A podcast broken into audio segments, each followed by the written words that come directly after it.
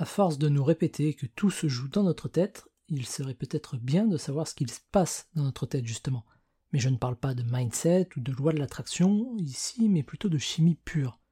Notre cerveau, c'est une petite armoire à pharmacie ambulante, et la moindre de nos actions ou pensées peut déclencher un cocktail chimique capable de nous faire planer avec la même efficacité qu'un space cake. Donc c'est pas mal de savoir un peu qui est qui et qui fait quoi. Il y a d'abord la dopamine qui est aussi la plus connue. Elle provoque la sensation de plaisir et permet de renforcer les habitudes, bonnes ou mauvaises. On peut l'activer en faisant du sport, en réalisant une tâche ou en atteignant nos objectifs, voire même en mangeant. L'ocytocine, elle, influence les relations sociales, comme l'empathie ou la générosité. On peut l'activer via les contacts physiques, comme serrer quelqu'un dans nos bras, aider une autre personne ou passer du temps avec elle. Vient ensuite l'endorphine. C'est un antidouleur naturel qui provoque une sensation de bien-être, voire d'euphorie.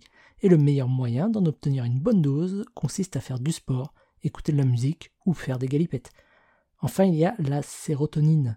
C'est ce qui nous sert à canaliser nos émotions et éviter de prendre des risques inutilement.